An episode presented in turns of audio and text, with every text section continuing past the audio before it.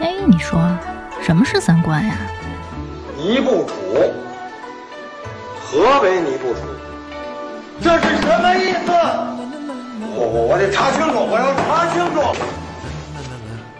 三观不破不立，这怎么行啊？我可是黄花大闺女啊！那我们的三观是对是错呀？对呀，怎么不对呢？你不给我面子，我可真的要发飙了！三观正，就是三观正好和我们一样呗。这些害群之马，不学无术。欢迎收听《一九八三毁三观》。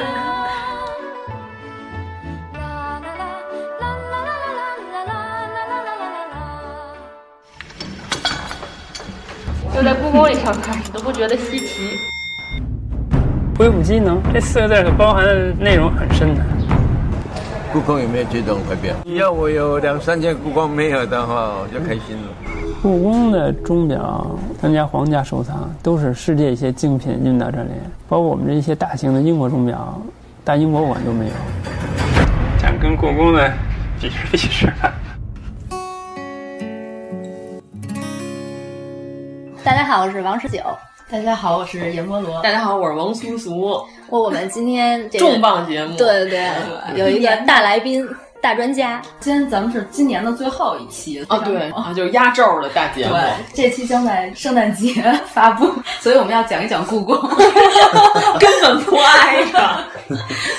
那我们今天这个来宾是什么身份呢？这个要是搁过去就是宫里边来的了，内务府营造司的这是 大官儿，大官儿就是和大人、和珅大人直接掌管的一个部门啊。这是和珅，对啊，和珅原来是内务府的，哇，这么有钱的部门啊！啊，对啊。佳明说：“半天我还没说话，这节目快录完了。”嗯，我先自我介绍好，好，好，好。我叫赵鹏，是莱斯故宫博物院古建部。我从零四年大学毕业就到故宫，一直做古建筑修缮这个工程这块儿，到现在今年已经是十二年。哇鼓掌，没有掌声，没有肃然起敬，对对对，顿时都坐直了。主要是因为我们是为了配合最近新上那个《我在故宫修文物》大电影，昨天上映的啊，昨天一早上起来去看它了。前期宣传的挺猛的。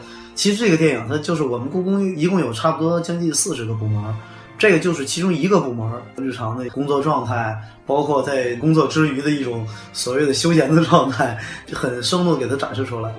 哎，你们内部员工已经都组织观赏过了吧？然后他们部门我听说他们是自己自发的去看，工会有个礼堂可以看电影，然后他们就有员工建议说能不能组织员工在我们自己礼堂看。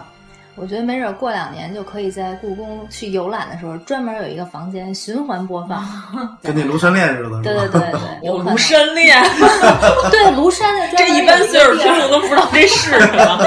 这会儿我们就要放出那个章鱼在前面跑，然后那个嘚儿嘚儿的那个电子琴的声音。哎，我一直想看庐山恋，但是一直没看过。我看了一个片段，在去四川的大巴车上看的。本来想象的场景是看那庐山恋的时候，旁边坐一女孩和我老婆，结果坐了一个我们单位特别糙的一个大姐，大叔对。中国第一场吻戏是吗？嗯，庐山恋啊，那里有吻戏。嗯，但是好像后来公映的时候给删了。哎呦，咱们今天主题不是庐山恋。回到故宫。哎，我没想到故宫竟然有四十多个部门。对，差不多将近四十。果然是一个庞杂的事业单位。我觉得事业单位就是部门多。对我们有四十个部门，差不多啊。然后员工是有一千五百人。哇。啊，这个是在编的，呃，完全的现在在职的话，现在好像是一千三百人左右。那都在故宫里办公吗？都在故宫里，全都在故宫里。除了游客，每天里边有一千多个人。哇 塞，搁得下吗？这不算什么呀。那要是技术部门的人大概有多少？技术部门的人，哎呦，我还真没统计过这数字，但是我觉得也一半甚至更多吧，七八百人肯定是。你看我们单位也是小两千人，但是真正干活的只有一百人，在北 京九百人都那混日子，就要分布三个办公区，然后还有外地的。你想这一千三百多人竟然能都挤在故宫里，我那办公条件够次了呀！证明人很大，好吗？不不，没有没有，不是不是，我们有些部门是四合院。正好前两天我带了一个学生做那个课题，是关于故宫院落铺装的。然后我就说你先把院子翻完类，然后再看具体细节的。然后他一分类，嗯，我看了看以后，我哎，突然间我也就借你这话题，我就说啊，我一看，哎，其实故宫很多它并不是四合院，故宫分前朝跟后庭嘛。然后现在实际上故宫是前朝部分其实烧了不少，就李自成来了以后一把火烧了不少，但是后庭其实很多还是留在原来明代的建筑。但是后庭像东西六宫的那个格局，它并不是一个严格意义上的一个四合院，它等于说是由前面是三合院。后面是四合院这么一个类型，然后到了有些小的一些，像我们故宫里边那个十三排，现在出版社那个区域就更不是四合院了，它等于说就是一个南房北房，然后两边是那院墙，就围合成这么一个小院子。哦，所以他们就算条件不错的了，他们出版社那边那办公条件，像我们就不是了，我们的一个大殿里边。哇，大殿大殿里多旷啊！不是，它叫大殿，但实际上它没有那么高。我们那个。九十年代，当时装修啊，现在可能这么做就不太容易做了。那个时候古建里面还可以动一动啊，不看外边的话，以为是写字楼的那种。是的，一个一个隔间儿，我也是其中一个隔间儿。我们那屋子里面一共有十五个人。故宫里有写字楼，就是这一进去，一进去那种感觉就挺像的。其实，其实还是平房。那肯定的，都是平房。嗯，我平房就高级，你不现在不觉得吗？但是我们上厕所就是 不像你们不高级，得骑自行车去。那倒不至于，但是你看，我们就得下雨天什么的，那你上厕所你也得打个伞。对，就是我们吃了关节，不用买张火车票去上厕所。那皇上跟哪上厕所呀？过去的皇帝，凡是跟他们有关的，都得带个龙字。那我可得问问您，随便问呐。皇上使那马桶叫什么？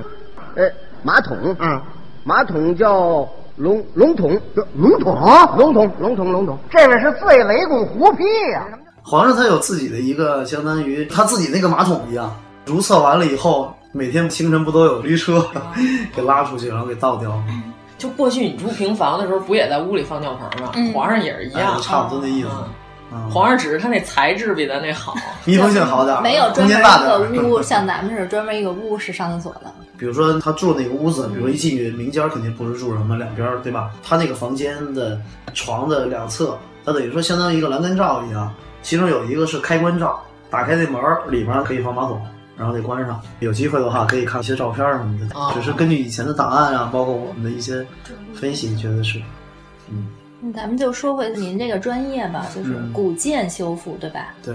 其实那纪录片里说的是文物修复，跟古建修复还是两个概念，对吗？对，因为他那个片子，他们那个部门主要的是可移动文物的一个修复，就是文物分两种吧，一种是大类的话就是可移动文物，一种是这个不可移动文物。不可移动文物就包括了像我们的古建筑，还有一些石窟寺、壁画啊、古墓葬啊等等这些，包括今天的纪念性建筑。那这种不可移动文物，那对于故宫来说的话，就是古建筑这一块儿，他们修的就是那种为什么更吸引这个老百姓啊？就如果拍一个我在故宫修古建，嗯，我想可能就未必会引起那么大反响，可能这些什么陶瓷啊、玉器啊、漆器啊、就种类织绣啊很多，然后更贴近老百姓生活的，他看更 收藏对吧？更喜欢民间收藏，对，主要是你说我买一房子收藏 太贵，成龙是吧？买不起，哎，对，成龙整个都给收藏走了，安徽的好像是我记得，他徽派的建筑他全给买走了，对。那他要保护的好，也算他做一件好事儿，也是个思路。所以其实现在想想，就是挺可惜的。就咱北京城不也是拆了好多东西吗？真要是保留下来的话，其实对北京的旅游带动的更好一些，应该是。那肯定的。嗯，北京要是留着，就佛罗伦萨什么巴黎也就那样了。对，再见，不去了。还想问天安门到底属不属于故宫？天安门不是。嗯。它历史上就不用说了，对吧？应该这么说，在我到故宫的时候，零四年到的故宫，那个时候，比如天安门了。它后面那端门也不属于故宫，它属于天安门治安管理委员会，天管委属于他管。好像是在五六年前吧，哪年我有点记不清了。等于说是把天安管委负责的这个端门往里的这个区域，包括端门在内，还给故宫了。所以现在故宫的产权范围吧，就是到这个端门这个位置。主要是因为网上有一传言说，这天安门整个是建国以后重新盖过，比原来高了。呃，不是盖过倒是没有盖过，那个实际上是当时的一个大木匠人，叫孙永林啊，孙永林先生，他也是挺有名的。他当时是主持过天安门整体的一个大修的一个工程。所谓的这种重建也好，干嘛也好，它不见得是整个就是落架重新起，或者说都没了再怎么样重新换新的，不是那意思。它还是规模比较大的一个修缮。另外一个，它有些传统的材料啊，实际上需要经常的保养维修。但是天安门呢，这个特殊的地方不太适合不断的保养维修。你想，不能，你比如故宫吧，包括以前皇帝的时候，每年在雨季之前都要拔一次草，就像你说的这个内务府的人，这个造办处、营造营善司啊什么的，对呀、派这个这个这个人他上去，太和殿也好，哪儿也好，那就是拔拔草。包括现在故宫也是，就我们单院长来了以后，他就特别重视这个，这个这个这个屋顶不能长草，所以现在故宫的屋顶没有长草了，他经常拔。所以经常看见工人就跟那个蜘蛛侠一样就上去拔，但是你天文你不行啊！天文你说每年组织一拨人上去就拔草去，这就有点不太合适。对，所以它可能有一些传统的一些灰背层啊，它容易长草的那些的，可能就有一些变化。啊，就变成水泥一类，咔哧这容易长草。对，这个是很有可能的，因为我没有参加过具体的修缮，也没有查阅过他那个修缮档案，所以不是特别了解。但是基本上我我想应该是这么个情况啊，不能老修，他承担着国照家片挂门面的任务 之一。对对对然后没事就修了照片，没人家有有政治任务了。嗯，对对对。主要是那天吧，我跟专家先开始先聊了一段。现在有好多人对古建有误解，就比如说那个长城前一阵不是给抹平了那件事儿、啊，对。然后好像前一阵还有说什么故宫说有一个修缮工程。曾经被叫停过，在一五年的时候，嗯，然后就是专家能不能给我们解答一下这个里边到底有什么内幕 奥秘？呃，内幕的话，我觉得也不是说多大的一个内幕，嗯、所以我觉得你们这节目其实做的挺好啊，就是终于获得了肯定，对，不是，真是就是，反正甭管多大范围能受众的话，我觉得至少说有一种声音可以大家互相交流嘛，嗯、不然的话就朋友之间随便聊一聊，圈里人那种。其实拿长城来说的话，长城整个一个过程，我实际上没有太多的关注，因为其实咱们国家你也知道，古建筑修缮啊，问题非常的多。北京还算好的，很多外地就是问题更大。长城呢受到这么大的关注，就是因为影响力太大啊啊，然后直接到媒体了，到包括白岩松都站出来说了。但实际上这里面就是有一个问题，后来大家都在说媒体报道是应该的，但是媒体的一个最基本的一个职业操守，你是不是先调查一下再报？对，因为他前后不同的那个照片根本不是一段长城，他之前特别破的是一段，他后来拿水泥拿什么，就是一些现代材料，然后给它像抹平了一样，这个那是另外一段，就不是一段。另外一个最开始爆这个料的那个先生，这里面也有他自己的一个私人目的。因为我是从一些文保圈这个朋友那儿，就是了解到一些具体的 他们后面的一些故事，让我觉得有点失实了。他为了自己的一个目的，就是爆料那个人，结果不小心越闹越大，捅到这个中央电视台去了，整个包括国外媒体也在报道，这个就挺可怕的这个事情。然后另外一个这个说的咱们故宫的那个说叫停那个事儿，实际上并不是这一次说才叫停，故宫的修缮呢。一直来说还算是很好的，我不是说我来自故宫我就老王卖瓜啊，我自卖自夸不是那意思。其实故宫从零二年开始大修，百年大修工程一直修到二零二零年，为期是十八年的一个大修。我以为修一百年呢。没有没有它它的百年大修指的是一百年以来最大规模的一次修缮，所以叫百年大修。而且确实也是就是故宫博物院二五年十月十号成立以来最大规模的一次修缮，甚至包括清晚期都没这么大规模。小修小补一直都有啊，清晚期溥仪已经锯了，他没修过，他没钱了，他都把门槛给锯了。对，啊，当时包括材料都是我们自己甲方自己采买，什么砖呐、啊、木材呀、啊，呃，还有一些就是琉璃啊等等，就是这些就主要的一个古建的建筑材料都我们自己买，成立一个材料科。这样的话，因为我不是说工程包给你，然后由你来去买材料去，我不放心。他叫停的目的最主要问题是现在的材料很匮乏。我举一个例子吧，比如说砖，我要维修地面、维修墙体需要用古建的那个砖。原来北京这个地区也有砖厂，琉璃的这个也有这个琉璃厂，然后包括我们自己故宫北窑也有一个琉璃的老的窑址。但是呢，你要烧琉璃的话，你对环境就会有影响。然后环保局这个批，就像今天这雾霾天你就停工，嗯，你还不光是都不能，因为它要企业生存，它故宫不是它最主要的一个大户啊，对吧？还有好多那种包括仿古建筑也要用。环境上就会有破坏，然后再加上它的成本各种原因的，最后就是有些就倒闭了，就没了。像故宫的现在琉璃的其实一个主要来源，它其实就是一个小作坊。这个小作坊原来在北京，现在也挪到河北去了，就是 就这样，挪到雾霾更集中的地方。对，咱们国家包括砖的话，粘土砖也不让烧造了，即使让你做，它的工艺也不像以前了。以前的话，就你比如说金砖。它可能经过几年的采呀、晾啊、晒呀，它把里面的盐分都出去，它更密实，它的密度就更高，它的那个整个材质的一个状况更好。但是呢，现在呢，你为了工期也好，为了什么也好，它没有办法。它如果那么做的话，企业就没法活了。我们看过那个砖拿过来以后，还算比较好的地方砖，我拿手一掰，有的那个砖棱都能崩掉。拿手就能掰断，这这不是就是给那个武警做那个气功表演的时候 用的那种？真的就有这种情况。开的那种砖。对，这个是材料上现在有问题。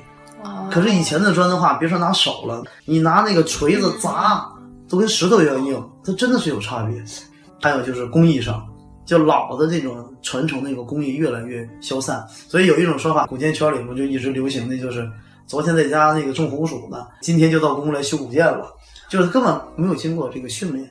但是就是没办法，工程越来越多，承包的这个古建工程队它也需要人手，但是没有经过长期的培训，包括工具也是工人。工匠，然后材料，包括工具。以前呢，可能是我挖瓦的时候，我可能用那种小瓦刀，现在的话就拿那个大瓦刀就上去了，那肯定就不一样嘛。那你这个有些小的很细的地方就没法做出来，可能就忽略过去了。面子上看起来还可以，但时间一长的话，它就出现问题。就等等各种原因造成的，包括现在公开招投标这种体制，我们的故宫博物院院长多次呼吁，重要的国宝啊、文化遗产地在修缮的时候。就不要走那个非得要公开招投标那种方式，嗯、因为你是低价中标啊，你的各方面都要压缩成本。他低了价中标以后，那他工人的价钱就得低了，那你高级的技师他就聘请了一分钱一分货呀，怎么能低价中招？应该是谁贵了要谁，那不行、啊，你最贵，那不行啊，对吧？所以就是等等这些原因，就导致的故宫的这个提出一种声音，说是先叫停哦。哦，等一方面是好多手艺其实都失传了，然后材料也紧缺，就像那个纪录片里似的，有一段不是他们需要一种漆，然后去郊区，好多人夜里头爬树，然后才开着出那么一抠抠漆来。对，哎，主要是就是像他那个第三集说的那修古画，他说当年修展子虔的那个游春图的时候，还能说从宫里调来老的那些高丽纸、乾隆年的纸啊，然后那个绸子面什么的裱那张画，那。那您这古建这块有没有说存了一啊？有没有能存点老砖、老木材是吗？肯定没有，有的话不用招标。不是，这还真有，还真有，还真有，但是呢，量不够，哦，对吧？我修一个古建，我可能修，比如说修需要一千块砖，嗯，我老料的话可能只有一百块，那你另外九百块怎么办？你就没办法。那这一百块全铺上啊？是啊，我们尽可能用的，但是你要知道是这样，我们这么年修古建的一个感受就是。这个砖你在地面上你不动，它没事儿，它还能再存活很多年。你一旦要动了的话，一拿起来，从地面一拿起来，马上就酥了。你想回去你就回不去了，就是这样。就跟古墓葬里的你，为什么说国家不让这个十三陵就是定陵动了，后来都没动呢？就是你如果要是技术不成熟的话，你不能动它；一旦动的话，你的改变它的温湿度环境的话，你拿出来，真的就几秒钟的功夫，一拿出来马上变色。古建也是啊，没有那么严重，但是它也是类似的情况。但是刚才你说那个纸张那个东西，我们也有就是类似的问题，但是一直对古建的重视程度可能不像说话那么珍贵，哦，对吧？可能会因为那个在市面上有价值。对对对，现在正在做的一个事儿就是，所有的古建工程，它所谓叫停，它前面还有前提，就是我不是不做，但是我都是走这种研究性的这种项目。以前比如说太和殿的工程叫太和殿维修或者太和殿修缮。工程，嗯啊，它的关键词是这个修缮或者维修以及工程。现在呢，养心殿这个项目叫养心殿研究性保护项目，哦，它加了个研究性，然后呢，工程呢变成了项目，这就是一个观念上的一个转变。这也是事业单位写公文的一个手法之一。但是最懂，对我写了太多，是吧？但是这个手法实际上就给我们一个很大的一个启发，就是做研究性。我们也有纸啊，就刚才说回到那个纸。我在墙上做那个裱糊，其实相当于咱们现在的屋子里壁纸一样，就类似于啊，但是肯定是材料是不一样。这个裱糊纸张呢，以前我们直接就可能重新糊上就完了啊，现在呢，我们还是要对它的现状一个更详细的一个了解。我举个例子，我这个养心殿这个项目当中，其中一个小建筑做试点的时候，就发现那个建筑叫宴喜堂，是当年慈禧曾经住过的一个地方，老佛爷住的。对，我们一看就是白纸。我们就请的这个我在故宫修文物里面那个裱画师，啊，年轻的一个侯师傅，请他过来了。就是那梳复古油头的那个小伙子吗？就是拿镊子一点一点接那个小纸条的那个。啊，他们都差不多，他们工作很像。嗯，要是我们的话，可能就是以前比较残忍，就是粗暴一点，就直接一撕。对，真的粗暴一点，比较一撕。他们就是真的用他们那种很细致的，就接骨画一样，一点点接。最后就那么一张纸，这么大一张纸啊，他接了差不多一天。刚才专家比划那个是差不多两张 A 4纸那么大。呃，对，差不多，一点点接，然后最后接着接着就发现底下的一个情况了，最厚的地方有八层纸，就说明历史上它至少糊过八次。最近的一次呢，就是这一个小故事，这个白纸啊，我们到那以后就说这肯定是新的，然后我们那主任就说说你凭什么说是新的？你得给我理由。那他比较谨慎嘛。包括不光是我说，很多我们一些专家也说，这个看着就像新的啊。然后为了说服主任，然后就是我从另外一个建筑，那个建筑的年代比较确切，现状的一个判断比较清楚，然后送到外面做纸张那个科技检测，得出一个大概的结论，就是说，因为那个纸的年代差不多八十年代，说你这个纸呢比它早，但是呢早到什么程度不知道，但是也不会太早。当时就这么一个结论。后来我们就接接接。接了以后，发现那个纸的后面是那个牛皮纸袋的那种，然后它的后面有几个字，我们当时一看都傻了，写着“锦溪水泥厂”。哦，那是水泥厂现代的纸。然后五六幺二点二五，五六年，五六年，五六年，就是当时五六年的时候，等于说是国家刚一开始是吧？不是崔锦溪开的 锦溪故宫，这刚建国没几年，没几年，和甄嬛一块儿敷的。他就修古建的时候，他需要用水泥，那个时候不像现在，现在不让用水泥了，嗯因为水泥强度要比老材料要强度强大，会破坏。然后他用那个水泥，他修修古建，比如修地面也好，修什么也好，修墙也好，这个袋子呢太多了。扔了又可惜，你想在那个时候，建国 五五六年是吧？太省事儿。然后太可惜了，用什么上呢？哎，这墙上挺好。比如咱们家里贴壁纸也都知道，先刮腻子是不是？咱得先找平嘛，找完平以后才贴这个墙纸，一样道理。他拿这个先上去，先找平，做个基层，然后再糊这纸。确实够新的。建国初期的时候，对呀，多么匮乏，这时候太糙了，水泥纸都舍得扔。对。然后就很有意思，但是以前不会这么重视。我想说这目的就是说，我们通过一些科技检测，通过一点点的做调查，然后我们对它的现状有个充分的一个认识。这样的话，我无论是把这纸揭去，还是说我还保留，然后在它上面我再重新糊纸的话，我为什么这么做？我的理由说清楚了这事儿。所以就是说，开始越来越重视这个古建筑前期的研究的工作。我还以为说接下来里头有四十二章经呢，那更高级了啊！但是我们这次就调查的讲，不光是这个纸，还有其他的一些纸，发现很多好玩的东西。就是这个纸张啊，我们开始越来越重视。这个纸张不光是修文物里边他们会用到这种纸张，我们有很多建筑上依然有很多的纸张，所以就是说古建筑有很多很多的材料，我们也现在逐渐的开始重视。你看明年装修大趋势，铺壁纸。那日韩是不是在这方面，因为他们文物是不是比我们有一些保存的要好啊？尤其是日本。对他们那边就是，我觉得在传承方面，日韩应该说比咱们更好一些，然后日本就更好一些嘛。就大家都知道，就这里特别有意思的，就世界上啊关于文物保护的一个态度问题，简单梳理一下啊。西方国家他们在修古建的时候经历几个阶段，简要说就是。英国人修古建的时候，他就觉得我要保留他那种古色古香的感觉，他很保守。然后法国人呢，他动作就比较大，他想要它好，要它结构稳定。结构稳定的话，就是你太残破就不行，它就要更结实一些。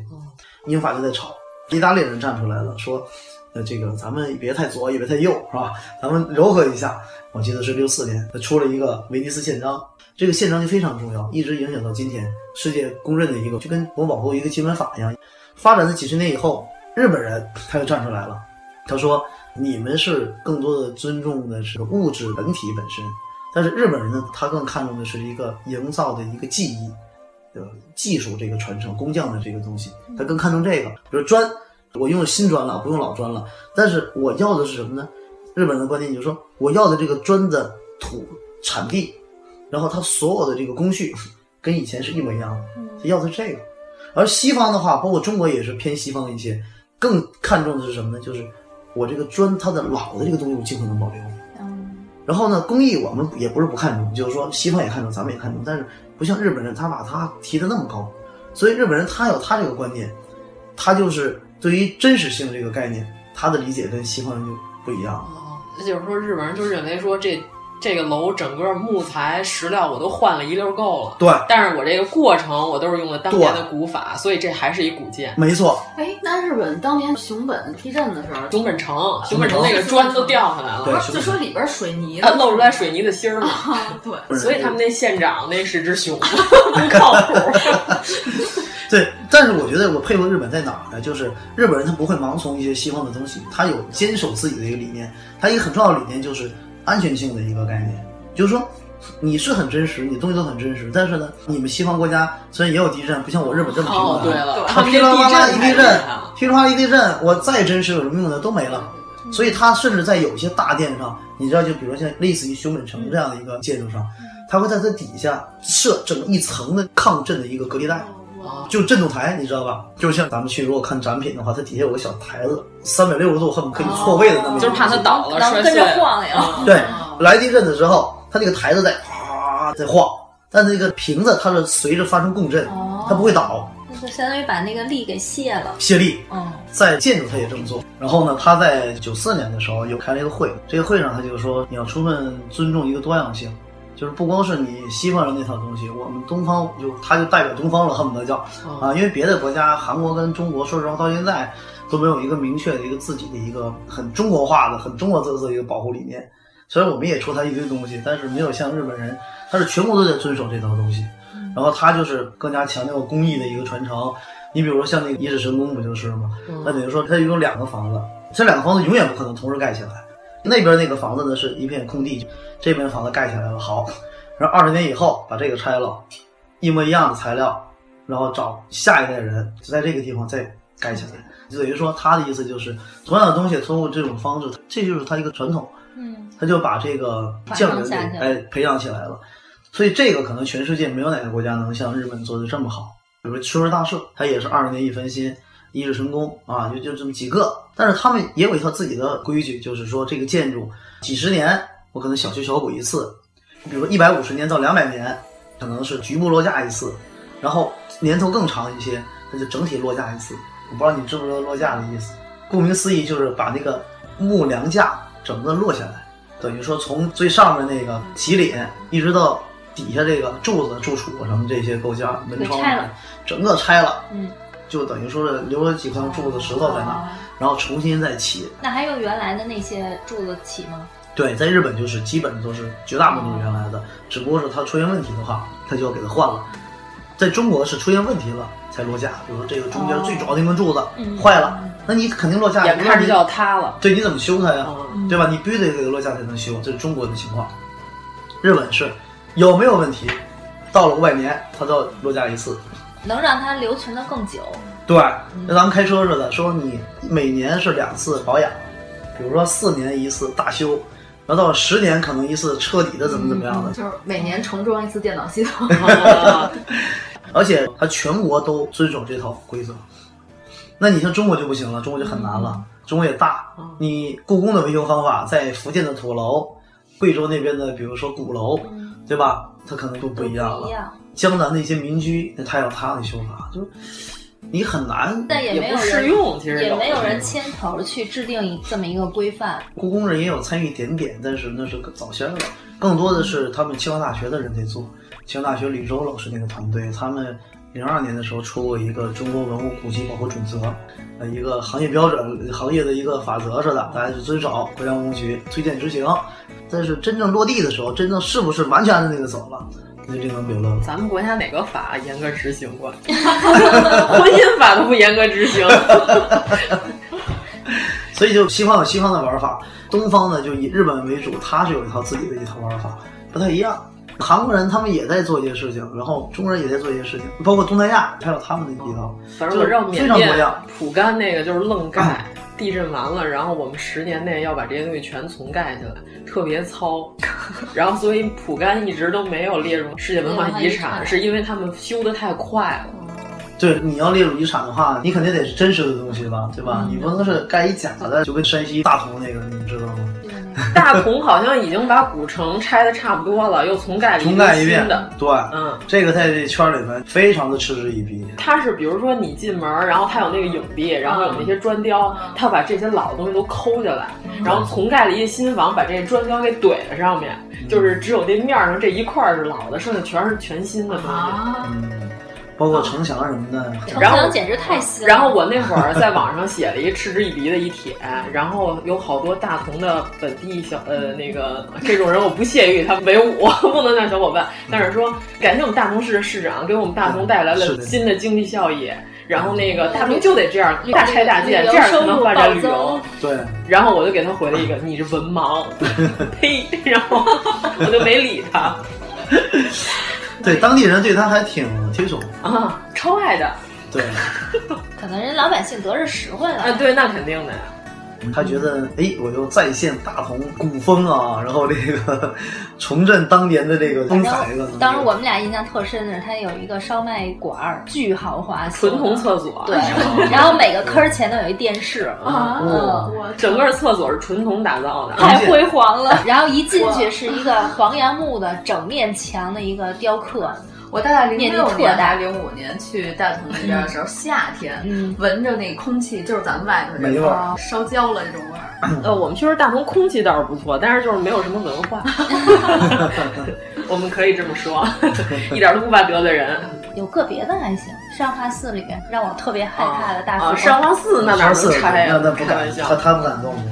他只能开那些民居，挺可惜的。这种思路就肯定是有问题，因为它跟像欧洲又不一样。你像欧洲的话，那个波兰，像那个德累斯顿，都是重建的嘛。德国的德累斯顿，然后波兰的那个华沙，这个都是二战以后重建的城市了，基本上。它按照原来的遗迹啊、原来的图纸啊，它还有影像嘛，它重新。德累斯顿正好我去过，它确实建完了以后还是跟打完仗一样，因为特黑，外外打完仗一样。对，就是它外表黑黢黢的，都是那脏了吧？对对。没去过德累斯顿，那我去过华沙，就感觉就是要不说的话，我其实感受不到它是一个重建的城市。嗯，我觉得这点特别好，就是怎么说也算是从事这个专业的人，但是呢，我还是不会说完全像个游客一样，但我仍然觉得。就看不太出来，它是一个重建的，说明它在重建过程中有一定工艺水平的做旧。那就是原来老说的那种修旧如旧。其实我觉得修旧如旧，这个是很早之前，像梁思成先生，在一个就几十年前，快一百年了都，那他提出来的。我觉得到现在呢也不过时，但是呢，我倒很少说这句话。因为我觉得，其实你真正的尊重了它那个原来的材料，你尊重原来的工艺的话，你即使它是新的，我觉得做出那个味道还是一个所谓旧的那个感觉。如果说你不尊重的话，你就随便乱来的话，那肯定是不行。我们还想问您一下，就是故宫里边现在哪几个宫是您参与过重修的？我参与的是这样，我是零四年到了故宫以后，零五年开始我就开始做这个东华门。就故宫那东门啊，就是出死人的门。嗯，对，东华门那个维修工程是让我总体来负责。我觉得我在故宫干的事儿特别杂，嗯，就是又有大修复合型人才，也不是也不是，就是这个我修的具体工程是东华门是第一个，就真正大修的，完全负责的。然后第二个是那个福旺阁。福望阁是那个乾隆花园里面最高的一个建筑，我不知道你们看没看过网上的叫《抢救还是拯救》那个《卷金斋》那个纪录片，央视拍的三集。其实那个片子真的是在我在故宫修文物之前，但是他那个片子视角就是技术上的一个视角，太专业了。呃，也不是太专业，但是他还是那种传统的纪录片的方法。他为什么没火呢，就是因为你喜欢这行的人觉得很有意思，但是你要是不是多么的喜爱的话，然后你会觉得。跟我也没什么太大关系，不能引起 B 站的。对你肯定，你肯定不像那个我那没没有弹幕吐槽。那个呃，对，文物这个好像强调人。对，然后打果子，你说哎呀，玩猫，玩猫啊，什么骑个自行车，是，对吧？然后像这种就弹个吉他，是吧？你在那个片子里面不可能有这些东西，它就是一个纯粹的一个纪录片，人文的一个纪录片。其实我更喜欢那种风格的，实际上那个片子里面他就讲到当时是我怎么，包括我说那个纸的问题，特别有意思，就是。呃，他当时为了修这个，他找裱糊那个纸的原来那个工艺，找到安徽，坐着火车探访到安徽的那个地方，然后把当年的纸张的原材料的那个地方给他找到，包括他现在正在做的那小作坊。结果就因为他们家本来要倒闭了，那家人就不再干这方面了。后来故宫专家找到他以后，他说好，我试着恢复一下。结果一下回回都上去非常的好，结果就是因为修故宫。把他们家给拯救活了，结果他的量越来越大，包括颐和园都用它。它也有名头啊，这修过故宫的对对对，好接活了也好接活了就就就就就把它给救活了。其实这就是一个非常好的例子。我通过实际项目，我把传统工艺给复兴了，而且它也是盈利了，它能够生存下去嘛。要不然你光讲究精神肯定是不行。呃，就扯远了啊。说回来，这个就是乾隆花园里最大的符号阁，不能说修吧，就是我负责前期的勘察跟设计，以及我们古建部的团队，不光是我自己。然后这个完了以后呢，就是我开始干各式各样的事儿了。因为当领导了，也也不是也不是 开会，各种各种，就是对，确实会挺多的，反正就是玩这个占用了大量的时间。然后我呢还做过一些翻译工作，其实我英语并不好，我倒是过六级了，比我们强多了。嗨，不是，我是恨不得当时接这活的时候已经六七年没碰英语了，结果是把一个非常重要的活，太和殿的维修的材料。翻译成英文送到世界遗产中心去，说：“哎，这个活干脆就你来做吧。”当时我就傻了，你知道我当时第一件事就是我买了本语法书，就是现查字典。哎，那会儿还能用 Google 呢，Google 翻译。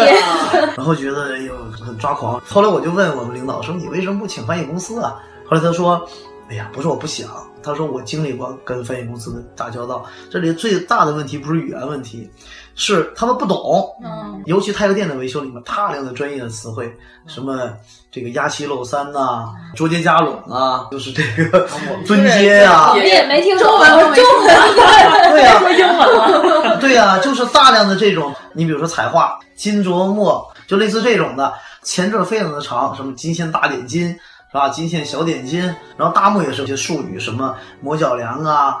啊，斗拱那些后卫，什么蚂蚱鱼儿啊，什么三伏鱼儿啊，这都是这种词儿。然后大量这种词儿一上去以后，他说，我当时跟翻译公司人交流的时候，净接电话了。我们领导都急了，说你翻译我翻译啊？他就说那真没办法，中文真看不懂，不知道什么意思。也就是说，至少我的这些术语还是大概知道的，至少知道这东西在哪。那么现在目前做的最主要的就是这个养心殿这个工程，已经开始一年了。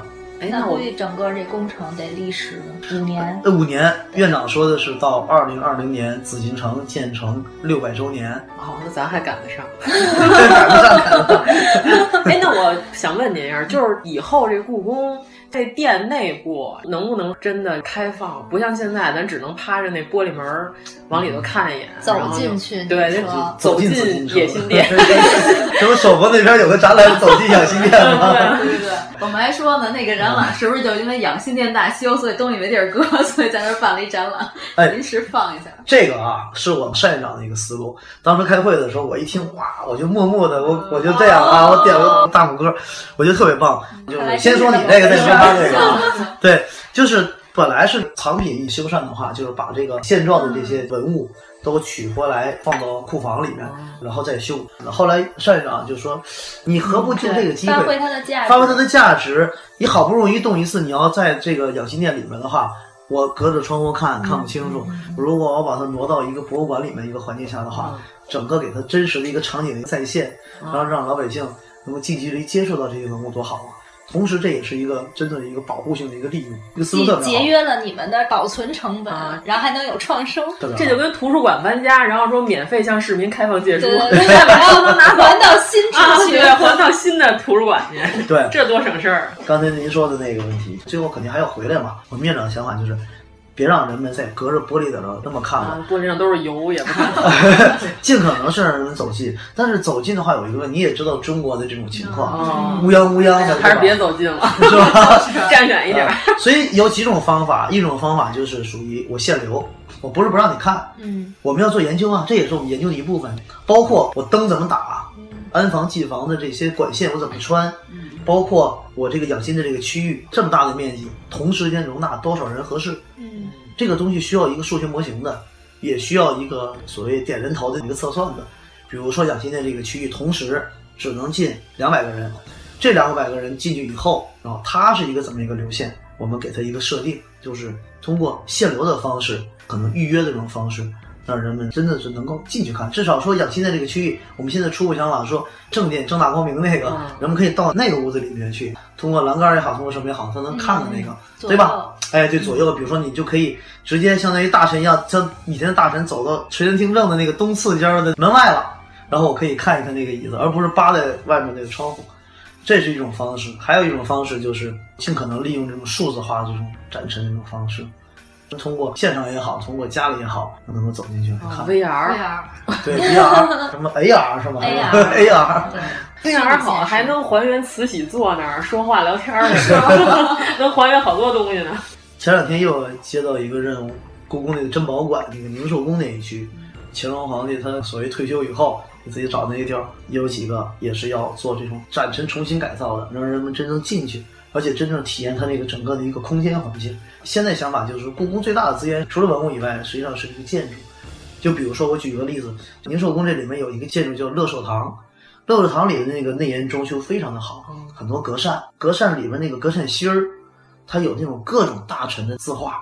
就每个格芯都不一样。我那天我带了一个联合国教科文组织的一个驻华代表，呃，因为也想做一些这样共同的合作的事儿，然后走到那儿以后一看，我说你看，所有来的这些观众，没有人抬起脑袋看这些东西，很少，或者顶多哎看一眼就奔那个珍宝去了，没有人去看这些。真真正好东西都在这块儿。对啊，我说当然那个不是说不好，对吧？嗯、但是这个东西我放在乐寿堂也可以，放在养性殿也可以，放在黄金殿也可以，都可以，但是。到了这个里面，你更应该体验的是乐寿堂这个建筑的一个文化，你要体验它，你要感受它，但是你不能给观众，就是我们没有把这个故事讲好，嗯，所以我们接下来就是说，怎么把这个故事讲好，让它互动。因为我有同学，他有外国朋友来故宫，告诉说都是房子，差不多 房子套房子，没有没有没有。然后我从前面走到后面就出来了。就咱们法国那同学，去年不是带她男朋友，就是一法国人，然后上故宫，在里边溜溜逛了一天，反正也看不懂，一点都没看懂。他哪个都看。他说他老想等没人的时候，他再去仔细看，但是等不到没人的时候，他又不好意思跟人家去挤去挤。啊，出来时候特别支持我们国家计划生育。对，它确实是你像太和殿民间那个地方，那一站，好多人都拥在那儿看那个宝座。但是说实话，这个故事没讲好，就即使是你挤进去了，你看一眼宝座你就出来了。那咱们现在故宫那个 A P P 里面是包括这些内容吗？A P P 做了一部分，呃，因为我听说已经出好几个 A P P 了，我下了一个，特别好，说是特别占地儿，应该不少，要是做挺细的。但是建筑这块还是做的导导览的这个 A P P 应该好好做一下，就是你可以听过语音的导览，它会提示你，你往上看是什么，怎么回事。哎，其实我们在那个养心殿的展览那儿看见有一个显示屏，里边是慈禧和曾国藩的发微信对话。啊，对对对对，特别逗。对，我也看见，全是废话。以后可以说那种 Siri 那种，就是你跟他说话，然后慈禧老佛爷给你回答。这也好创意。慈禧说的全是设问句，我直接告诉答案了，看曾国藩是不是这么回答。对对对，所以我就去年去日本的时候，当时也是参加一个培训，然后当时一个老师，加拿大的一个老太太，非常的 nice 老太太，因为她也是建筑保护一个专家，她七十多岁了，特别关注讲故事这个东西。她就说，中国这边包括很多其他国家都是这个建筑放在那儿了，它没有任何介绍，就是有的话它也叫 introduction，但是呢，它不是 interpretation，就不是那种阐释，就是反正一个简介。哎，对，就是比如说太和殿某某年什么什么建，谁谁谁就完了，一个牌子立在那儿了，就是一个简单的一个介绍。但是 interpretation 的意思就是说，你这个东西你要通过一些你的灯光的照明的引指引，你比如说刚才说那个乐寿堂，你进去以后。大家为什么不看上面？因为没有任何光线的指引，聚焦灯全都那几个文物上。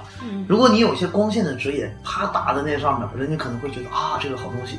然后旁边如果你有一个数字屏，做的形式感又比较好，然后你把这个大臣的字画给它隆重介绍出来，说乐寿堂一共有多少个清朝的大臣在这写过字儿？这些大臣当中有哪些是状元？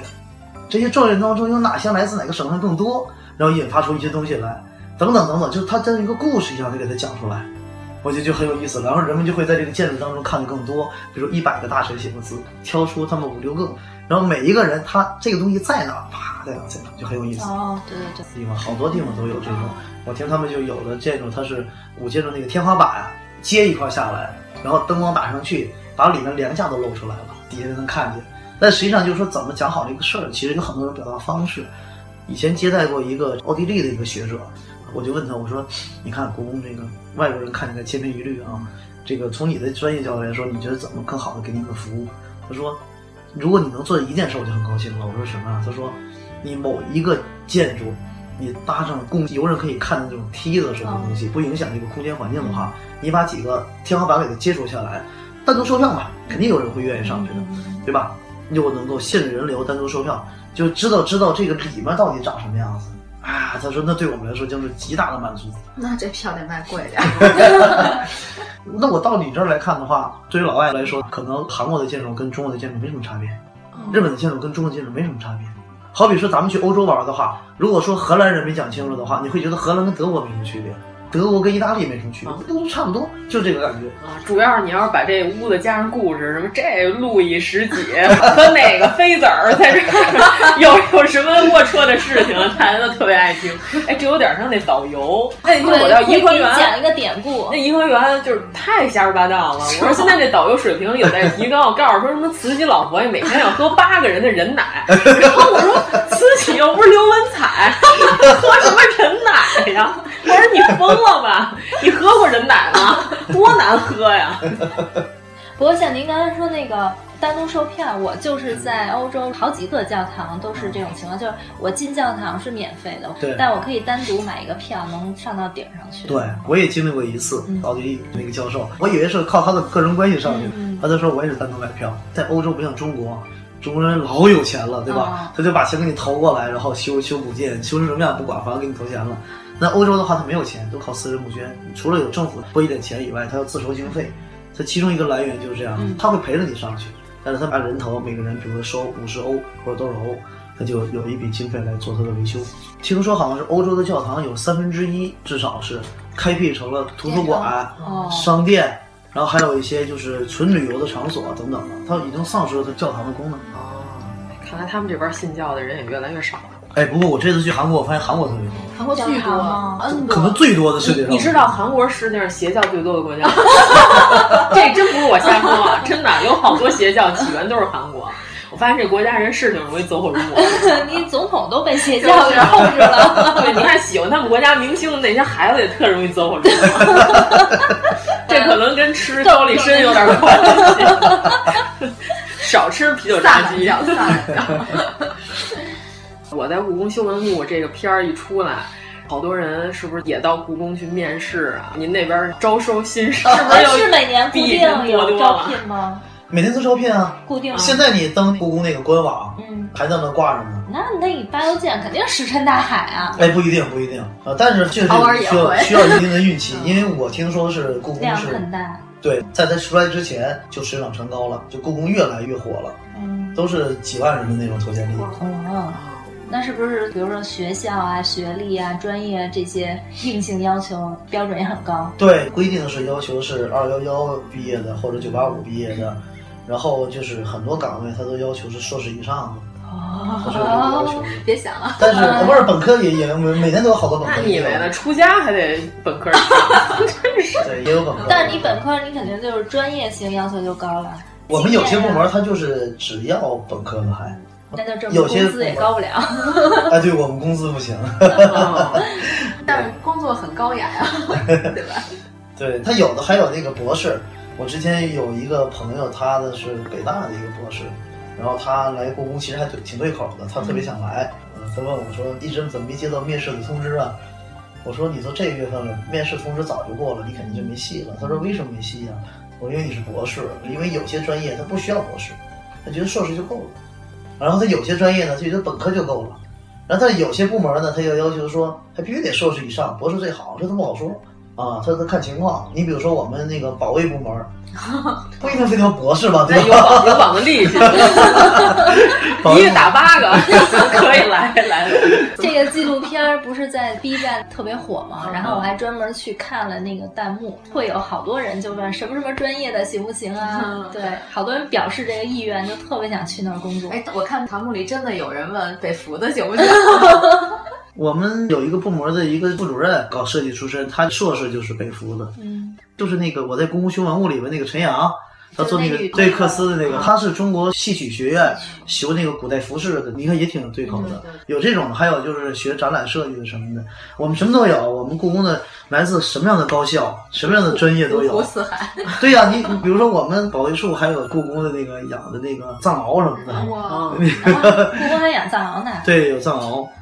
我给你举一个事儿，你就知道了，就是东华门做的那维修工程的时候，有一次我们要做一个素材，就是三维扫描素材，白天呢不方便，就想晚上做，院里也批准同意了。然后在五点多钟，就大家都陆续走了以后，然后我们带着设备上去了。但是因为那个地方是他怕有一些闲杂人士啊，无业游民啊，他可能好奇的干嘛也好啊，不管什么原因，怕他溜进故宫来，然后他就在城墙上放了个大笼子。笼笼子里面放了一只藏獒，这藏獒太厉害了。我那时候我才意识到，以前根本没概念。就他们上面干活的时候，它肯定有动静嘛，藏獒就开始叫，从六点钟干活干到夜里九点，三个小时，藏獒一声没停，三个小时呱一直在吼，一直在叫，体力也太厉害了。他们开始很害怕啊叫，但是它出不来嘛。干了一个小时以后都适应了，然后等他们下来以后，藏獒就不叫了，一不叫，他们觉得哎。怎么那么别扭啊？看那狗还活着呢，叫了三个小时就死了。而且每天晚上下了班以后，除了我们的监控啊、人监以外，这个狗它也会出来，但是是人牵着啊，它会巡逻巡视一圈。我看那纪录片里，就是下班以后要锁七道门，是是这样吗？哎，差不多。我不说他们，因为他们有文物。嗯，我先说我们这儿，我们科室的话，里面没有文物，都是就是画图那些东西，电脑。我办公室啊，后门两道，嗯，前门一道，三道，然后大门一道，就整个院的大门四道。如果我要最后走的话，四道门我都要锁四道门。那对于他来说的话，他里面是有文物的，因为他得修文物，对对吧？他跟博物馆是一样的，相当于科技部他们那个部门是有好几个院落嘛，每个院落他自己有一个门锁好了，然后自己的外面有个大门也锁好了，然后可能还有什么前门后门什么之类的。我觉得七道一点不奇怪，锁就普通锁，B 级锁啊！对，我看了，故宫该换锁了，还是 A 锁跟 B 锁呀？你那个，你这是老黄历了，这片儿拍的就是说记载的还是比较早。那应该用 C 锁啊。故宫一把锁两千多块钱，哇！新换的电子锁，完了，回头明天锁丢了，啊，锁最值钱。我们我们那个锁不是说钥匙插进去一拧开的，是有个感应。一个端头电子的，一靠嘣一响一亮灯，然后啪开了。我这边一靠，故宫之中和那边它就有显应，就知道哪把锁就知道哪把锁被开了。嗯啊，而且因为是你领的钥匙，他就知道是谁开的锁。那这钥匙你们平时都不能带回家吗？哇，别说带回家了，东华门都出不去，就是门口都出不去。这是我们的院规，必须得在紫禁城这个宫城以内。绝对不能出去。有一次就是我刚来的时候，不知道，刚一出门被人给喊回来了。嗯，就是跟我一起出去的，说你怎么敢拿这个出去？我说哎呦，赶快！刚一出门，我赶快，马上我就骑车回去，把钥匙放回锁到办公室，然后我再出去吃饭，绝对不能出去。哦，那每天上班的人就是到那儿先领钥匙。再开门进屋，对，先领钥匙。像我们就是有一些部门的话，他红墙以外的话，那他自己就是有自己的钥匙，没关系。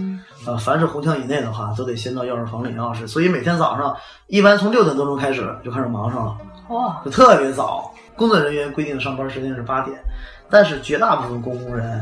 都在七点多一点就到了，所以故宫的保安也不是那么好当的，可能需要硕士学历，一个打八个，至少得会使那个中控系统啊。我们的监控系统还是挺强大的，天罗地网。那他那片子里说的从来不加班，到点就全撤。那是真的吗？真的，从来不加班是在这个宫里好加班是吗？统一化管理嘛，因为你说不清楚啊，嗯，对吧？你没走呢，说我为了修这个，我加点班弄个店，那你说万一出点什么事儿怎么办？我们去一个非开放区的话，故宫的规定必须得两个以上的故宫人同时去，哪怕建筑也是，你说你去勘察也好，或者是清点什么东西也好，去瓷器库房，哪怕就碎片吧，你一个人去，你揣兜里一个，谁知道？对吧？两个以上的话，互相有监督，这是故宫的规矩。说现在是五点下班，一般到五点半左右，虹桥以内的就整个切断电源，断电了。这样的话，他根本就没法工作，他必须得走。尤其他们修复文物的话，更是这样。有点像白景琦他们家到点拉闸。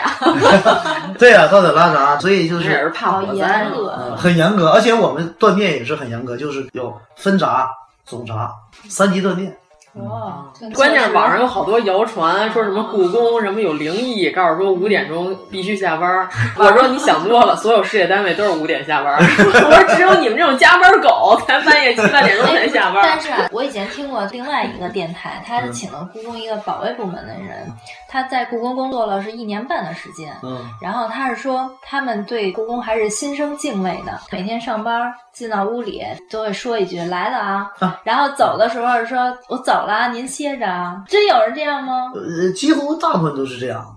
早晨起来得跟大人请早安，得问您歇得好。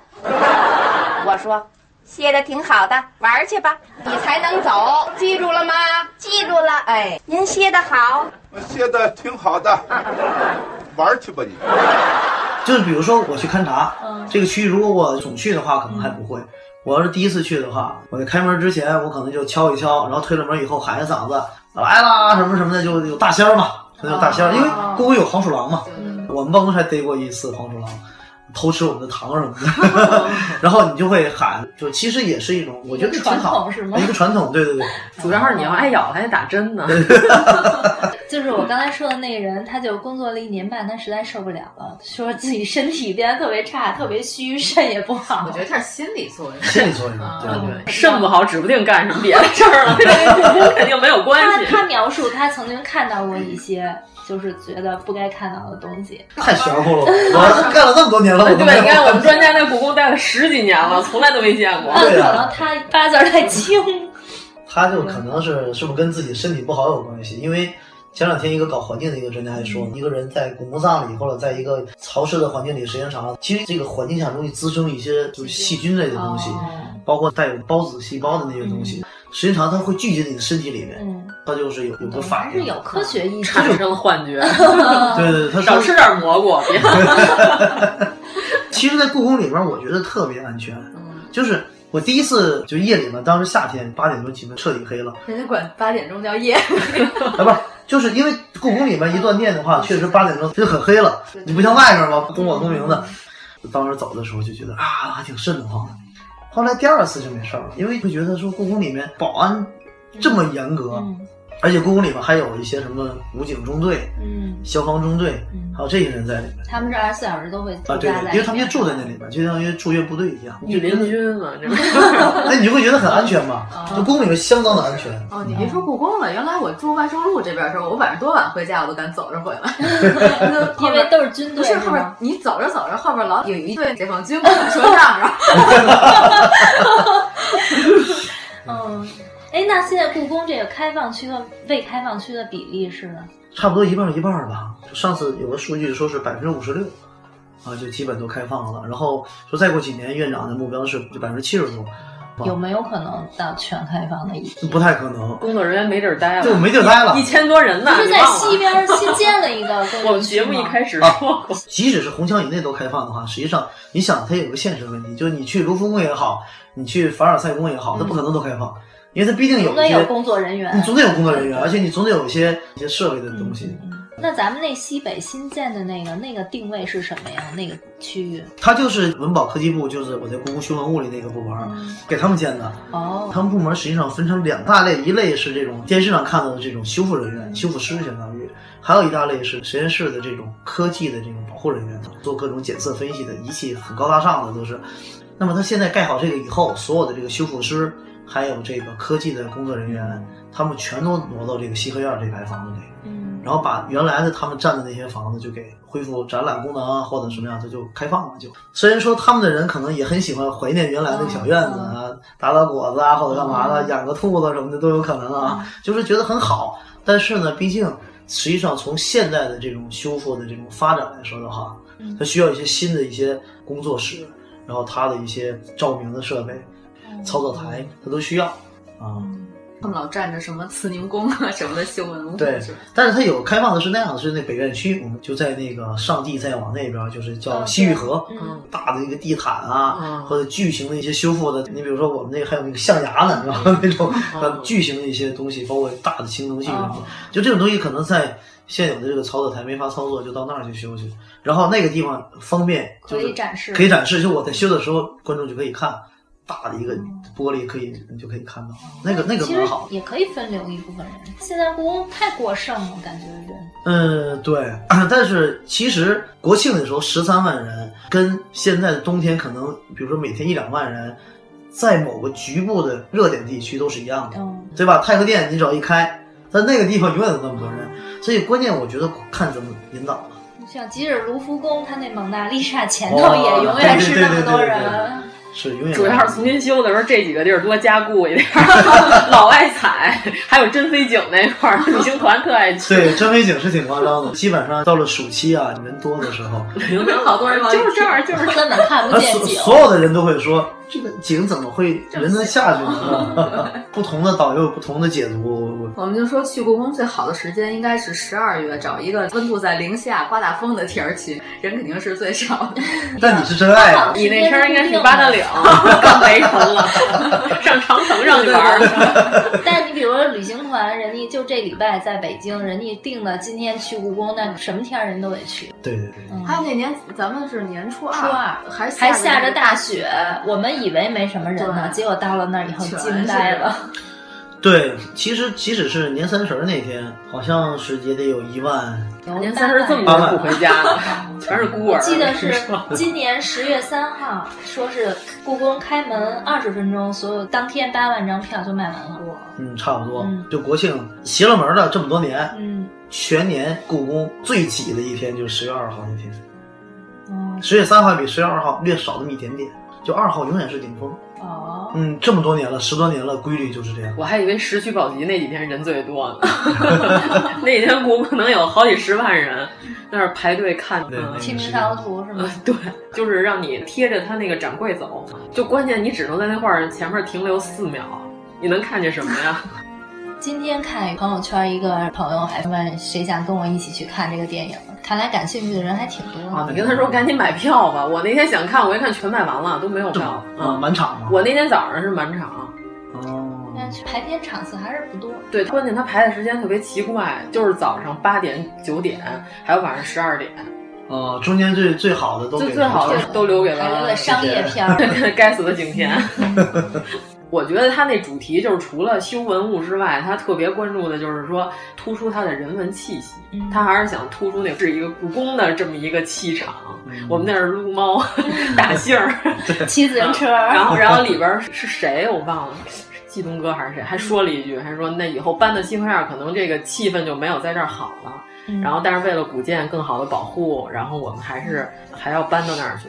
我看那个弹幕，就是对那个修钟表的啊王金，故宫正上对，说故宫正上修，一直在说老师长得真帅、真精神什么的。嗯，他可能是这个片子最火的地方，对对对而且因为平时生活当中跟他接触很少，不太熟悉，但是因为毕竟在故宫这么多年了，也都知道他，也听那同事也都聊起过。就王晶老师确实本身人就很低调，我觉得大家能看的还是很准的，就是他的手艺又好，嗯。又很低调，嗯。然后长得也有颜值，对，然后又斯斯文文。那个样子，文明的老先生。关键他那个钟表最后修完了，一启动，就所有的动物都同步，哇，简直太牛了！关键后来王苏苏一直在嘲笑收藏钟表的台在那个湾的那啊，对那个在那个展览对对对，迷之微笑。老先生也没说不好，也没说好，就，就特别有那个扫地僧的那个感觉，就是冷笑了一下。对我们故宫确实没有。对对对对对对。他一点都没明白那言下之意是什么。我们故宫收这破玩意儿干什么？嗯，或者说他就是本身人很低调，就是说山有山，人有人嘛，可能我还是尊重你，对吧？但是呢，就越是他这种谦逊，可能越能迎来就网友们的膜拜呀。可能真正的大师都是这样，这种气场。不是说有的文物不是故宫修的最好，然后有的也得拿到外边修的。对，也也是是有这种情况。故宫虽然很强，但是你也不可能什么都特别强。它只不过是故宫相对来说开始比较早一些，它就什么都有。嗯，故宫本身文物就多，那些有的小馆它没这东西，它怎么修啊？啊，故宫什么门类的都有，然后培养的一直都是原来就修不上，一直传承的还不错，所以就是在这行业内还算是综合实力是非常强的。但是你要是就某一点来说的话，你比如说举个例子吧，我前段时间去那个就是杭州，嗯，考察他们那个中国丝绸博物馆，嗯，然后看他们那个修现场的时候，看他们做那东西的时候，我觉得哎呦，那确实不错。我感觉在这一块的话，我们也很强，像陈阳他们也很厉害。毕竟人家那边是专门做这个，你会有一些技术上的一些差异性，你不能说你就一定比人家好很多。人家有些方面人家做的可能就比你还要好。全国其他省份，你有没有能推荐的？就是觉得这个水平比较高的，是博物馆也好，还是建筑啊也好，能值得去看一看。嗯，国内的现在我去过几个印象比较深的，像那个丝绸博物馆，刚才说杭州的那个，我不像我有的同事，他们是博物馆控，他们经常到一个地方就刷博物馆。我刷的不多，我印象比较深的就是像杭州的这个丝绸博物馆，我觉得做的是不错的。然后那个苏州的贝聿铭做的那个苏州博物馆也还是蛮不错的。然后像那个南京博物院，南京人很多都不知道，就是在南京有两个，一个叫南京市博物馆，还有一个叫南京博物院，它不是一回事。南京应该也有一部分故宫的文物。对啊，南迁那东西在那边。嗯，呃，南京博物院东西挺好的，我觉得可以值得看。而且南京像是吗？他上次说是哪个博物馆？故宫的东西拿过去就没拿回来。呃，洛阳白洛阳白马寺，我们就是心病嘛。洛阳白马寺那个还有南京博物院的都是我们的心病。西哈努克亲王 闹的。对对对。我跟你说，这西哈努克跟宾努，怪不得他们俩收不回来了。这个这个没办法的，这个嗯。而且这个跟南京那个还不太一样，南京是南迁的人物到了那边以后，然后就人家在那边留下来了。白马寺这个完全是拨过去的，对吧？那你我完全可以要回来啊，你你不给我不合适吧？但是就拿不回来，所以把大佛堂搬空了嘛。啊，对对，大佛堂，你还很熟啊？我们到底有多恨 这些？我们只是恨这些东西不还。我是颇有一些民间研究，对，因为我是去那边看他那个佳期甘作还是叫什么？就是那个罗汉，嗯，就那一套不是从大佛堂搬过去的，嗯嗯，然后有一部分现在在洛阳博物馆里边，就是他单辟了一个珍宝馆，其实也是慈宁宫的东西。我没忘记你忘记我，连名字你都说错，证明你一切都是在骗我。看今天。说？你说过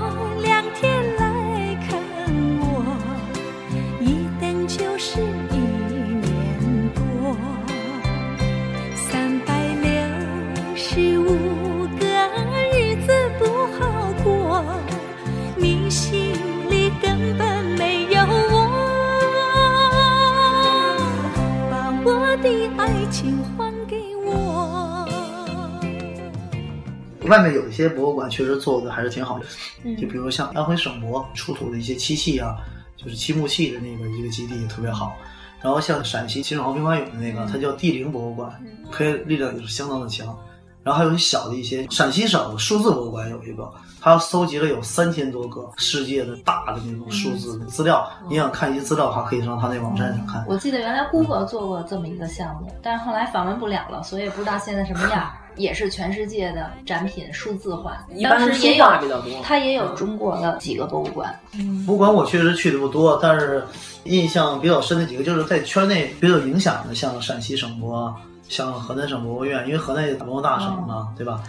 还有山西省博、辽宁省博也还不错，上海博物馆也是相当牛的，嗯，那特别好的一个，他们的科研实力也挺强的。主要我去过一最奇怪的就是洛阳的古墓博物馆，那简直太奇怪了。等于说是洛阳邙山那一带风水特好，原来经常是各个朝代都在那儿有古墓，但是现在他那墓已经空了，他就把整个那个坟起过来。汇聚到一个博物馆地下，说这博物馆从魏晋南北朝开始，好像还是什么，就是整个就跟逛你这天意小商品批发一样，就是这一一大趟走道，两边全是各种洞，从洞钻进去就是各个朝代的坟，你可以来回钻，特别有意思。有机会大家可以去看 鼹鼠的故事。然后他就是把整个坟起过来，在这儿重盖了。就刚才您说壁画也是不可移动文物，不移动。那它跟这个古建是一体的吗？它本来就应该是一体的。嗯，壁画它有几种修法，一种就等于是现场修嘛，还有一种就是可能会截取下来修，然后再回去，也有这种。原来我们节目里推荐过一个北京法海寺，法海寺那个壁画确实是嗯相当有名，我觉得在北京地界也数一数二的吧，至少是应该是数一数二。我觉得全国都数一数二了吧。对对对对。那想看壁画的话，有什么推荐的地儿？敦煌啊，但是敦煌这个成本有点高。对，而且敦煌你看壁画很麻烦，在于就是国内在这个文物保护界里对外合作走的比较早的、做的比较好的，敦煌绝对是首屈一指的。这个洞窟里面为了更好的保护壁画，就减少这个游客的量，啊，游客进的多的话，那个就是二氧化碳就会对壁画有影响，所以他一次好像只进十五个人，然后专业讲解员带着。你还不能够照相，不能干嘛？嗯、得用他那个手电，他给你讲故事一样。嗯，哎，他给你照着哪你就看。你你要不跟他走的话，你也看不见，都是黑的旁边，嗯、所以你只能跟着他走，而且时间有限，因为你这个播完了以后，下一波就要进来了。所以我觉得，你要是普通游客的话，你去参观的话，就是敦煌当然要去，但是你想长期在那儿咔仔细品味，我觉得不见得。我倒是觉得不一定是哪些壁画，就是你去山西，它那些大量的那种永乐宫，就永乐宫这是出名的了。你还有很多就不是特别出名的一些建筑，它可能就关着门呢，但是它的管理人员就在旁边，可能哪个小屋子里边。你要让看一看那些壁画，随便一个特别破的庙。今年的画可能都上溯到这个元代甚至更早的那个，所以山西这方面资源特别强，就是保护的特别不好。不是有人说是因为没钱拆，就是没拆，对，就没拆。要是房地产开发了也就没了。没拆，但是也没好好保护。那山山西的宝贝确实很多，他们也在加快在做，加快在拆嘛。跟大同 也是也是但是哎对，说到大同都很心痛啊，就是哎呀。真是修不过来，我跟你讲，就是说，就是这就是咱们国家这方面人才没人，没人，真是没人。连上海，嗯，这么牛的一个经济发展的一个地方，它也容易吸引人才的地方，他就说他的首要问题可能就是这个人才匮乏。那故宫招聘还不降低点儿学历标准？不是，主要是像这种手艺。的工资就应该开的狂高，你知道吗？对你说的，对啊，你工资高了，肯定就有人来了。我跟你讲，这个问题不光是中国，原来一直以为日本会很好，重视传统，几代目什么的。对，但是我到了那以后，一跟人家交流，我才知道，实际上在日本，他收入高的、受人尊重的，也就那几十号人。比如拿大木来说哈，大木的掌心师傅啊，或者什么样的，他是非常的不错的。但是年轻这一代从事这个传统行业的这个，他的收入他也就是中等，甚至还偏下一等。所以很多日本的年轻人他也是不愿意干这个，愿意做一些什么动漫呐、计算机啊、电信呐，他也愿意做那些东西了。日本也面临同样的情况。呃，上个月还是上上个月，苏格兰文物保护一个协会的人过来，相当于国家级的这么一个文保的一个机构跟我们交流，然后也提到人才培训的时候，他举了一个例子，他也一样面临这个问题，就是他办了一个食材保护的一个培训班，因为他石头多嘛，呃培培训，然后这个培训班它不是一次短期的班，他可能就是几年的这么一个。培训完以后，比如说他培训了四百个这种所谓石匠，或者说这种就是砖石类的这种，这帮人学成了以后，他并不是按他们这个主办单位的一个设想，就你们分配在不同的苏格兰的他管辖的这些遗产地去工作去，他可能有一半人他都因为欧洲一体化，它流动性很大，他不是只在他去对，要么去英格兰，要么去德国，要么去什么北欧，他走了，剩下这一半人呢，有的呢就去那种修古建的公司去了，挣钱多呀，就没几个人。是按照他们的设想在那边，所以他觉得哎呀很遗憾，普遍面临这个情况，就是没人。故宫要是说招一批新生，这几年之后能留下几成啊？呃，来故宫的人，我觉得比较庆幸在于想走的确实是没几个，哦，很少，都被故宫的魔力所我 征服。我零四年来的故宫，当时是研究生毕业来的。一三一四年开始，故宫招的人指标越来越多了，有些退休的开始多进了一些人。在一三年之前，一般每年也就招个十几个、二十个左右。我那年是最多的一年，就是这十多年招了二十九个人。然后第二年有一个走了，他本来志向就可能不在那儿，他去电视台去了。他本来招他进来就做视频摄像，他都要去深圳电视台了，据说是。呃，就他走了，剩下所有二十八个人全都留下来了，他现在没有一个走的。而且你看到的那个就是陈阳，嗯，做那个丝织品的，上山夜里面挖那个漆的，李俊荣，然后那个叫孔姐，孔孔，那孔姐，我们几个都是这一年来的，啊，他们都成为这个业界骨干了。但是，怎么在故宫也得十年以上，你刚一来的话，你很难，嗯，啊，他有一个要学的东西很多。对，故宫还是比较能吸引人的，就是因为你接触东西不一样嘛。嗯，每天过手的都是对啊，大几百万的。哎，那就是你说过手，就包括我觉得那种接画的，你往上泼完水，拿镊子。要是我肯定不敢使劲，哆嗦的。对呀，我觉得这需要一强大的心理建设。文物修复有风险，我觉得是 从事需谨慎。对对，反正只要别人告诉我说这事儿就是只能这一下不能出错的时候，我肯定出错。他不说还没事儿是吧？对他不说还没事儿。嗯，对，那就是心理承受能力差的，还真干不了这活儿。你要是完全修文物的话，我觉得还好。它有出错率的，肯定是有的。你你说你要拿一东西，你看千万别菜，没准就 菜了。我们递交文物的时候，他们都是那样子。比如说递个文物的话，比如说咱俩交接的话，这个就是珍贵的东西，我给你的话，拿稳了是吧？比如说这样的话，我松手了，没问题吧？绝对错不能手递手，得他搁桌上。对，你总我得放在这儿。然后你再拿，那就就撇清责任呗，那就是。其实一方面是规避责任，另外一方面确实是这有道理的。因为我给你的时候，你说拿住了，我怎么知道你拿住了？对不对？然后我一松手，啪，你也松手就麻烦了。嗯。或者说咱俩有矛盾，都把他。对呀，那咱俩矛盾，然后你要害我怎么办啊？但是我放在这儿了，这不是古装剧里老老 有这招吗？对吧？就是这个，就是文物的规矩，包括文物的记账啊什么的。以后再有这种纪录片的话，拍一些这种东西挺好玩的，包括怎么给文物包装，送去做展览的话，你肯定要把文物弄好嘛。然后我有一个朋友，就是他去智利，就我们有文物去那边做展览，然后他回来的时候买了一些酒，他托运了，美国转机嘛，你知道美国箱子都是咣咣的扔嘛，他比我们还野蛮的装卸呢。哎，美国就挺野蛮的嘛，他就把那个文物包装的技法他就用上了。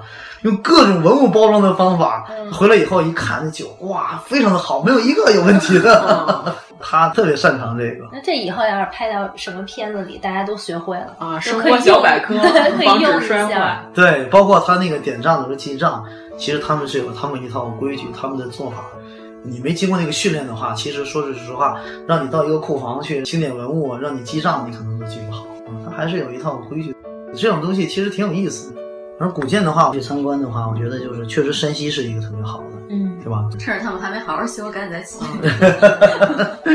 对，然后还有有几个给我印象特别深的地方。其实我啊，我跑的不是太多，但是在我有限的跑的几个地方当中，给我印象比较深的，比如说山东曲阜孔庙，它有一座就是碑亭嘛，木构的一个亭子，然后有一座碑，外面看都一样，你往里面一看，那个木构啊都不一样，它从金代的到元代的。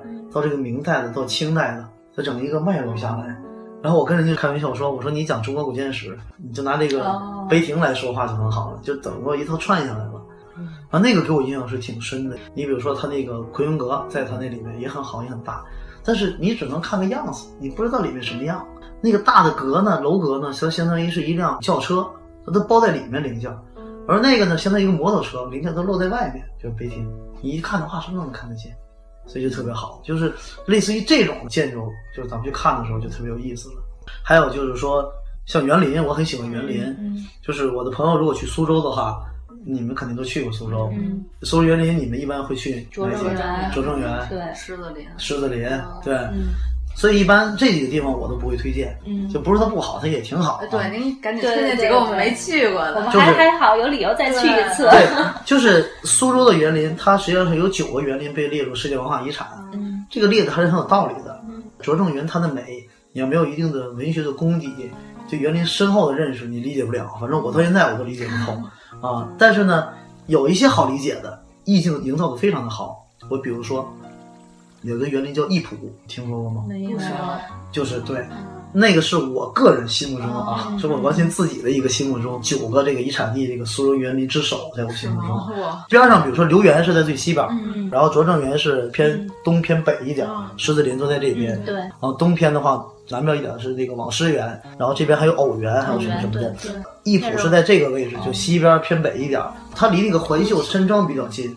艺圃是就像一个江南那个小巷一样，就就那个保留的那种小街巷，走走走，东拐西拐西拐的。现在还好一点呢，现在就是越来越有名了。它，我最早先去的时候是在九九年，好像是特别不好找啊，东拐西拐，最后到了门口了，都是一个巷子。一看，哎，好像小一个小门口，一个大户人家的一个门口，那种感觉不奇怪。一进去很小，非常小，再一拐再一拐，就园林讲究先抑后扬嘛，他就先抑抑的给你都不行了，突然间我一河边啪豁然开朗。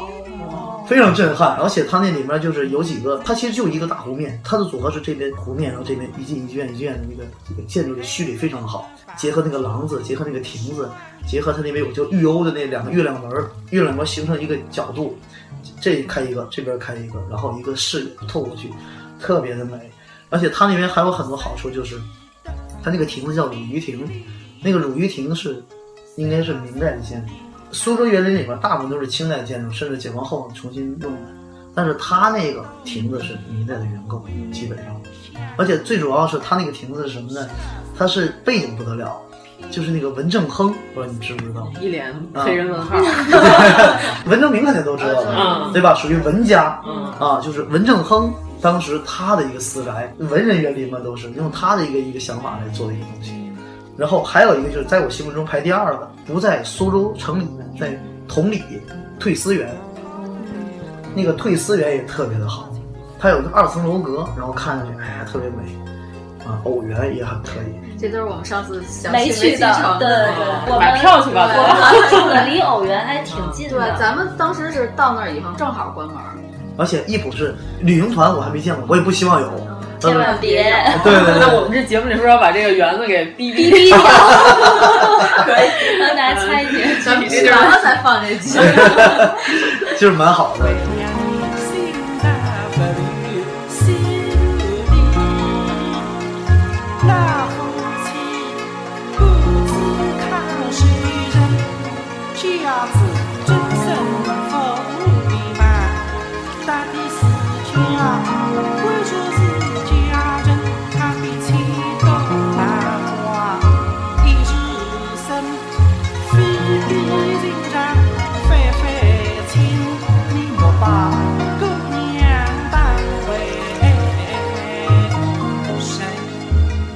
后印象比较深的，福建还有一个地方叫做蔡潜民居。蔡潜民居在哪儿呢？在那个福建的泉州大地县旁边有个小市叫南安市，就离厦门也不是很远。比如说你到了厦门，自己开车的话，一个半小时也足到了。或者叫蔡安民居，或者叫蔡氏民居，啊，我们一般俗称叫蔡潜民居。这个地方它也是就是卖票的，但是呢，它的好就好在它的当地人在那里面生活。像有些徽州民居不住人了，他就给你看了。但他那边不是，他人就住在那边，而且他那个地方是有代表性的，把闽南的那种就出砖入石的那种文化，就闽南那种民居给他体现的比较好。所以我觉得那个是是挺值得看的。主要是土楼现在是这样。就是他们有一个要求居民回住的一个补助，一口人有，当时补助是一百块钱，我不知道现在多少钱，所以现在他们都回来住了，是为了这个钱。但是我不知道现在这政策还有没有啊？那是我零几年的时候去的土楼。我觉得这些地儿，如果《爸爸去哪儿》这个节目去那儿拍过了，然后就不行，不用再去了，不用再去了。对，灵水村之前我也去看了一下他那儿古建，后来《爸爸去哪儿》拍完之后，现在不想去。哎，爸爸去哪儿？好像都是追着你的步伐，是不是偷偷的？雪乡，是不是偷偷看了我的游记？对，因为我有一帖也是山西古建集合，我是定期去个几天。但是我是喜欢看佛造像跟壁画那一块，嗯，然后不是古建为主。但是有好的塑像，它建筑必定也是对配套的，对你得这么想。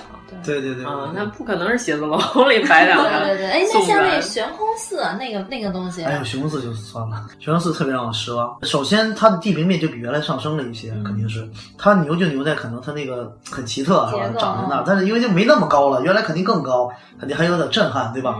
原来可能是山腰，现在感觉像山脚底下长出来一个。另外一个。因为我毕竟是搞木结构这一块的，那么从木结构的角度来说的话，个人喜好来说，我就没拍几张照片，就没有什么值得我拍的。它最主要目的就是用它那种原木啊，用它那种木构，然后让它能在那个山脚那个地方峭壁那个它能待上，支撑住它，支撑不住。对，因为它毕竟首先考就是地形地势，它不会说考虑说一个平地，然后怎么把那榫卯做的多好，木梁雕的多好，或者说斗拱做的不是。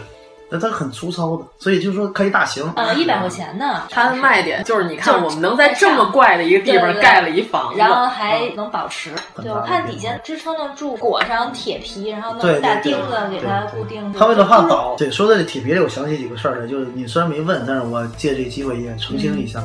比如说，很多人都说故宫的建筑或者中国的建筑就不用一根钉子，嗯，对吧？榫卯多好，但实际上，就我想说的是，比如说太和殿，我说太和殿的钉子有几千个，很多可能都不太相信，嗯，但它就是事实，就大量的用钉子，中国的古建筑大量的用钉子，非常的多。就是以前在最初建的时候就会最初建的就就是，而且像那个说铁皮的这样子，在明代的时候它料够，大的木料它可能把那柱子就能加工出来了。后期由于木料不够，它就会芯儿就是好的木料，然后边上肯定有一些差一点的木料，松木什么的，给它包箱住了，我们叫包箱嘛，啊，给它裹住了，然后拿那个铁箍缠了一圈，啪给缠上了，缠到外面重新做油饰，是。以为是整个木料，对对对对对对，它结构上反正它反正立木顶天金它也够啊，甚至有些大梁它也有这种包箱的方法，拿铁箍这么一箍。好木头都让朱棣盖坟的时候用完了，就他那殿那十三陵那个，又澄清了一点。哎，要不是怎么乾隆那个君臣斗里 把十三陵修完了，把木料给换了。万岁！乾清宫被火焚化以后，没有这么大的木料，您把人家这个明陵的殿座拆了，把木料拉回来修了您的乾清宫了，您那不算偷坟掘墓吗？站当我那能算偷坟掘墓吗？我那算拆旧盖新，不但没罪，而且有功。刘墉一听，给你找个砍罪，你不愿意领啊？非得给你找个寡罪，你才认可。他真损。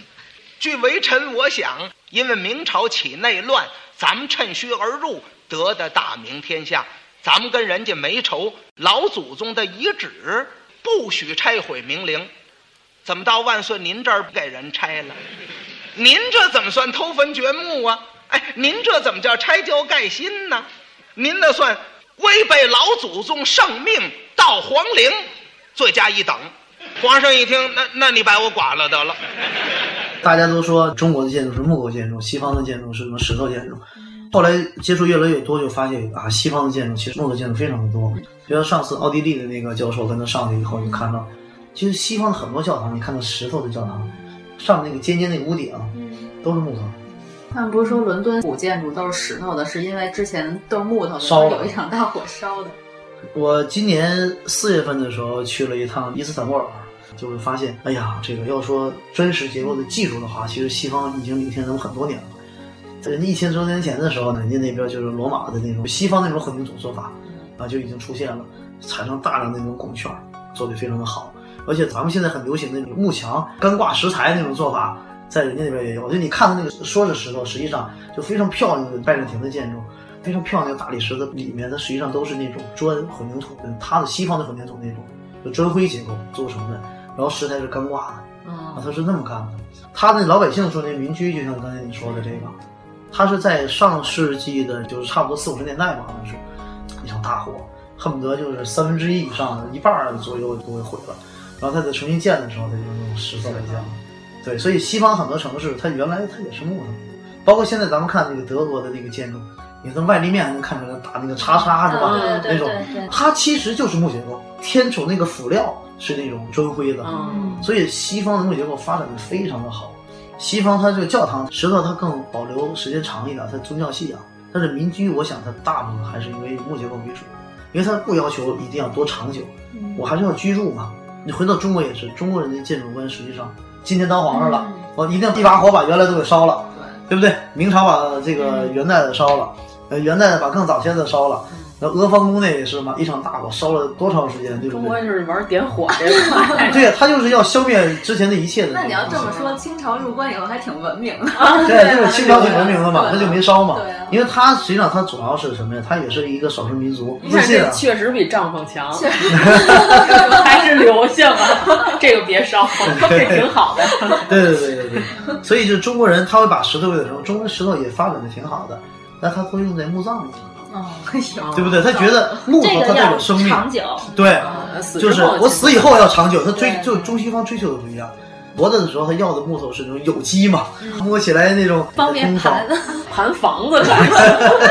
对，反正木头它还是有灵性的。就信仰的问题，还是中国人的信仰可能强调死后关关注点在哪？嗯，西方他会觉得你像那个圣彼得大教堂，经过几代人，米开朗基罗啊什么这些人，他都上去都在做。那你中国的建筑，他不会让这个八大山人啊，让石涛这些人来去来去那种去盖房子去，那不可能啊，对吧？咱们这边就是著名的建筑，但是这建筑师没名儿，没名儿，对。壁画特好，但是这画师没名儿。对。那这个资料这块，故宫也是在国内算是最全的吗？最权威的了？呃，看什么方面了，不一定。那你有些档案，清代皇家档案，人家中央第一历史档案馆、历史馆，那个非常强，非常全。您对以后要从事这个方面行业的人有什么寄语？有些指点？指点谈不上啊，反正干了也十多年。然后，但是我觉得我的一个遗憾是没有像人家真正那种实操的那种干。就比如说，我要喜欢大木的话，那你最好是直接在学学木匠，对，学学木匠。我觉得这是特别好的。中国这种体制可能它不像国外，它有这种大学出来的，也有这种技校出来的。那出来以后，对社会地位都很都很不错了，大家都可以做一些一些自己喜欢的事情。欧洲还是有很多这样的人的，他想当木匠，他想干嘛的话，家庭不反对，社会也不会歧视他，对吧？关键是他靠这个也能有他也能稳定的收入收入对中国的话，大部分人首选还是好好的读书，上大学，三六九等。对，这人为就是那种社会给你分成这种，我就觉得挺可笑的这个事情，但是没有办法，只有自己操作过，对，你才能谈那什么，要不然就纸上谈兵。所以我觉得，如果想干这行的话，真的多接触一些这样的事情是挺好的，就甚至从小你就可以接触，培养自己的爱好嘛。你把自己的这种就动手能力给他练起来，因为国外人家都自己修房子，嗯、自己租脚手架，自己来，比如修车什么，都自己动手。就我说人工太贵。呃，对，人工太贵也是一方面。咱们国家人工太便宜了。这个行业现在还算冷门的，其实甭管是我在公共修文物多火，它还是个冷门。我有些亲戚，他们孩子考大学的时候，有的时候会征求一下我的意见。那么我建议你，就是说选择一个九八五的那种，就是非热门专业的学校。或者说你想学考古的话，或者想学文物保护专业的话，西北大学，西北大学它并不是一个最顶尖的大学，西北坟多，它在这个圈里面，它的毕业生遍布在故宫啊、国家博物馆、啊。说白了，你毕业也好找工作啊。对，而且你的人脉资源也广，而且你也是出身名门的，它不亚于北京大学考古系出来的，不亚于。名门正派，对五岳派 报出来也不一样，对吧？然后我还举个例子，我说。说你让你孩子考建筑学，你考清华大学建筑系跟东南大学建筑系，听起来就是学校可能还是有些差别。东南大学非常好的学校，等你毕业以后出来，跟去清华大学你找工作的时候没有任何区别。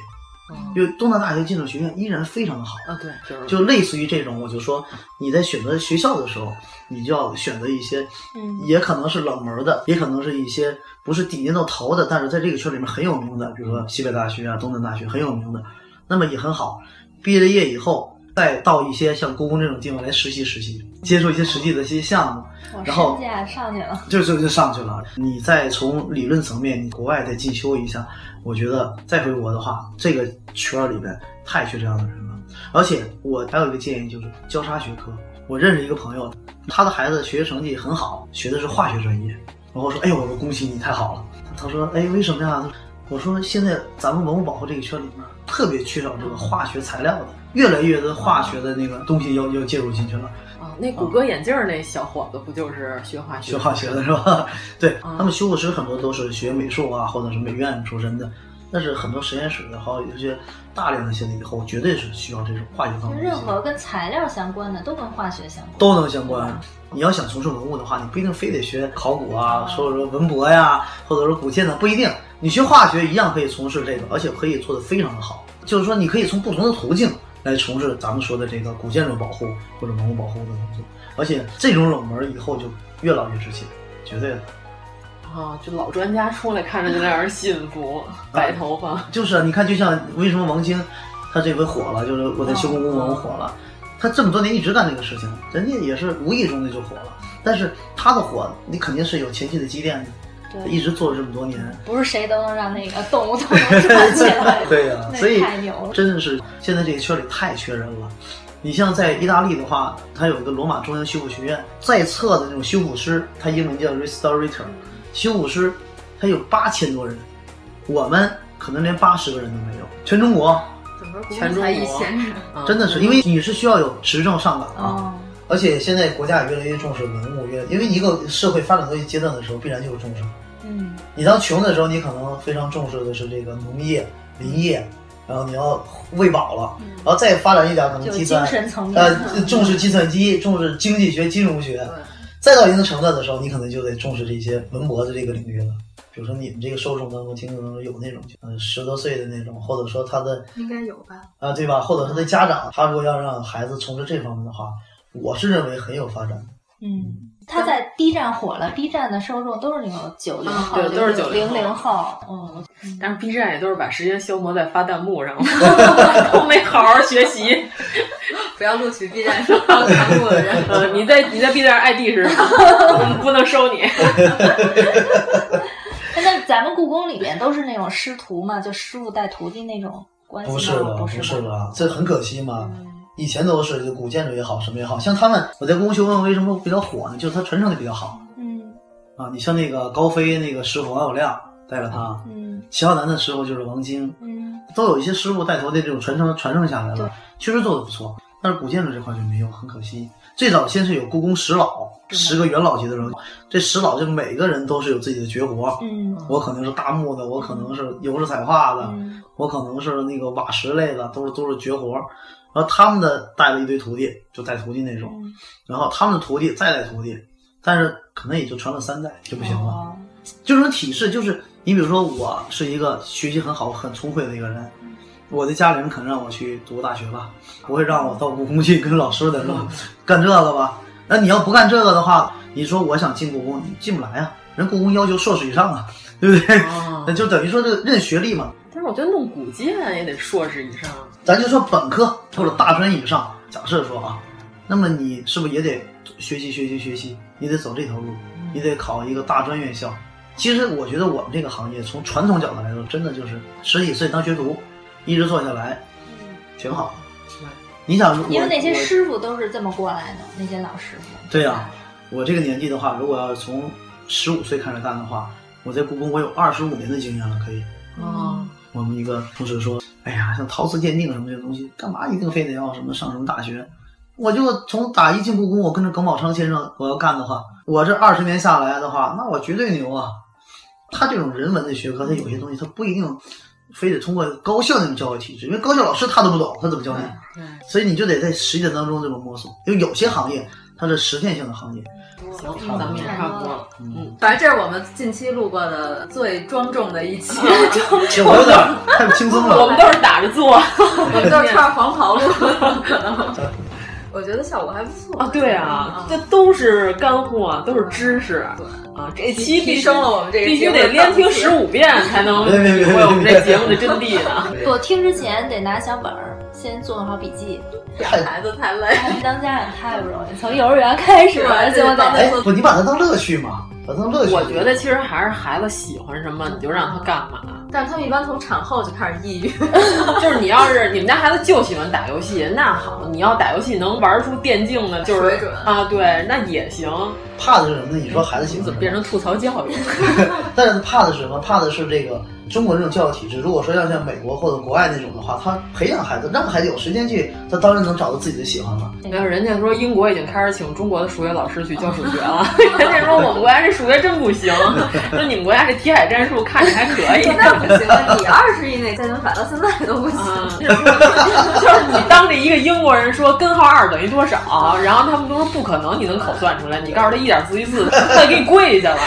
哎呦，还真得这数。对，我们上中学的时候都用根号表示 身高，大师。如果您喜欢我们的节目，请在微博和微信公众号搜索“一九八三毁三观”，给我们留言，告诉我们你的三观故事。